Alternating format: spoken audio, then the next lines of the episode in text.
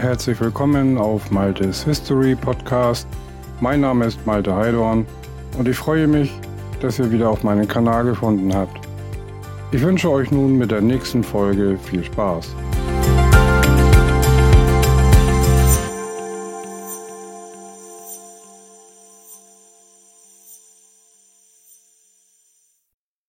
Dieser Podcast wird möglich gemacht durch meine Patreon-Unterstützer. Und wenn du willst, dass das Ganze hier kostenlos bleibt, dann bitte ich dich, unterstütze mich auf Patreon. Vielen lieben Dank. Die erste bekannte Schlacht der Geschichte. Tutmosis III. siegt bei Megiddo. Um seine Mutter Hatschepsut vergessen zu machen, unternahm Tutmosis III. 1457 v. Chr. einen Feldzug nach Syrien. Bei Megiddo traf der Pharao auf eine Fürstenkoalition und zeigte sein überragendes militärisches Talent. Pharao Tutmosis III., ca. 1486 bis 1425 v. Chr., hatte ein Problem, das vielen Muttersöhnchen der Gegenwart nicht unbekannt sein dürfte. Er musste tun, was seine Stiefmutter ihm auftrug. Da half es auch nichts, dass er seit 1479 der legitime Nachfolger seines Vaters Tutmosis II. war und außerdem eine Art Gott.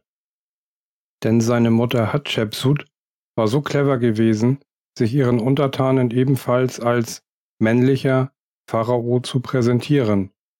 Damit hatte sie in der formalen Doppelherrschaft faktisch das Sagen. Allenfalls kleinere militärische Unternehmungen waren Tutmosis III. In den ersten 22 Jahren seiner Herrschaft gestattet. Ansonsten setzte seine Mutter auf eine friedliche Außenpolitik und investierte den Handel etwa mit dem sagenhaften Land Punt am Roten Meer. Die Großmächte im Norden der Levante, Hethiter und Mitanni, nutzten dies weitlich aus, indem sie ihre Einflusssphären nach Süden vorschoben und Ägypten auf seine Stammlande zurückdrängten. Solange Hatschepsut lebte, konnte Tutmosis wenig dagegen tun. Aber kaum war sie um 1457 vor Christus zu Grabe getragen worden, vollzog der Sohn umgehend eine radikale Kehrtwendung. Das Heer wurde mobilisiert und wenige Monate später nach Norden in Marsch gesetzt.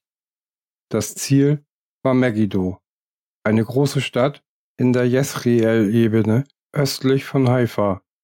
Dort hatte der Herrscher von Kadesh eine Koalition von angeblich 330 Fürsten aus dem syrisch-palästinensischen Raum versammelt, die womöglich einen Angriff auf Ägypten planten. Welche Großmacht hinter diesen stand, Hittiterreich oder Mitanni, bleibt unklar. Tutmosis hatte gute Gründe für seinen schnellen Vorstoß. Erst zwei Generationen zuvor hatten die Pharaonen der 18. Dynastie der Fremdherrschaft der Hyksos über das Nilland abgeschüttelt und das neue Reich begründet. Mögliche Invasionen weckten daher traumatische Erinnerungen.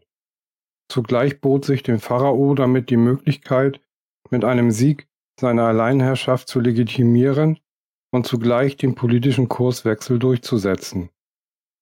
Das erklärt auch, warum der Konflikt und die Schlacht von Megiddo, die ihn entschied, ungewöhnlich gut dokumentiert sind. Einige Jahre später ließ Tutmosis das Kriegstagebuch im neu gestalteten Annalensaal des Amun-Tempels von Karnak anbringen. Es ist so genau, dass sich der Marsch Tag für Tag nachvollziehen lässt. Hinzu kommen weitere Steleninschriften sodass der Feldzug einer der am besten überlieferten des Altertums ist. Danach überschritt das ägyptische Heer Ende März 1457 v. Chr. die Grenze und erreichte nach neun Tagen Gaza, wo der elende Feind geschlagen wurde. Zwölf Tage später wurde das Karmelgebirge im Norden des heutigen Israel erreicht. Dort kam es zu einem hitzigen Kriegsrat, Während die erfahrenen Generäle dafür plädierten, die Berge entweder im Westen oder im Osten zu umgehen, entschied sich der Pharao für den direkten Vorstoß über das Gebirge. Dafür gab es aber nur einen schmalen Weg, auf dem Soldaten und die wertvollen Streitwagen nur hintereinander marschieren konnten. Wenn der Feind die Höhen besetzte, konnte die Kolonne leicht geteilt und aufgerieben werden. Das Argument, mit dem Tutmosis seine Entscheidung begründete, gab bereits einen Vorgeschmack auf die Grundzüge seiner künftigen Außenpolitik. Rücke er auf einem anderen Weg vor, würden seine Feinde sagen, er fängt an, sich vor uns zu fürchten. Das Glück war auf seiner Seite, denn die Gegner hatten bereits mit Sicherungsabteilungen die Straßen blockiert, aber einen Angriff aus den Gebirgen erwarteten sie nicht. Am 24. April gelang der Anmarsch, der 25. diente der Vorbereitung der Schlacht. Offenbar gelang es den Gegnern nicht mehr, ihr ganzes Heer zusammenzuziehen. Denn als Tutmosis am 26. den Befehl zum Angriff gab, brach die Verteidigung binnen kurzer Zeit zusammen. Es steht für die Glaubwürdigkeit des Kriegstagebuchs, dass dessen Schreiber die Disziplinlosigkeit der Ägypter nicht unterschlugen. Denn statt den Gegnern, die sich in die Stadt zu retten suchten, nachzusetzen, machten sie sich über deren Lager her. Da Megiddo über ausreichende Vorräte verfügte, musste Tutmosis sich auf eine langwierige Belagerung einstellen. Dabei bewies er einmal mehr sein militärisches Talent, indem er die Stadt mit einer Wallanlage umschloss, die sie von jeglichem Nachschub abschloss. Eine ähnliche Belagerungstaktik hat Caesar später in Gallien entwickelt. Nach sieben Monaten streckten die Verteidiger die Waffen. Tutmosis war klug genug, sich großzügig zu erweisen und es bei Treueeiden und der Stellung von Geiseln zu belassen.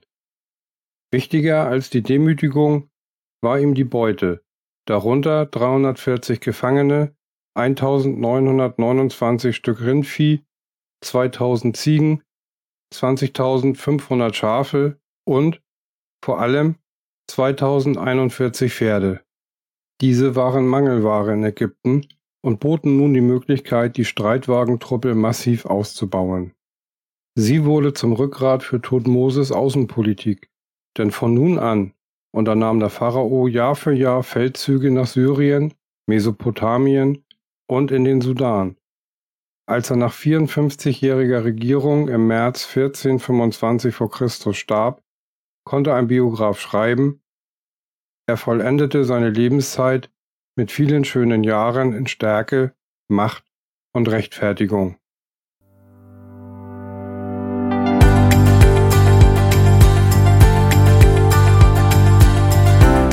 So, meine Lieben, das war's mal wieder von mir. Vielen lieben Dank fürs Zuhören und bis zum nächsten Mal.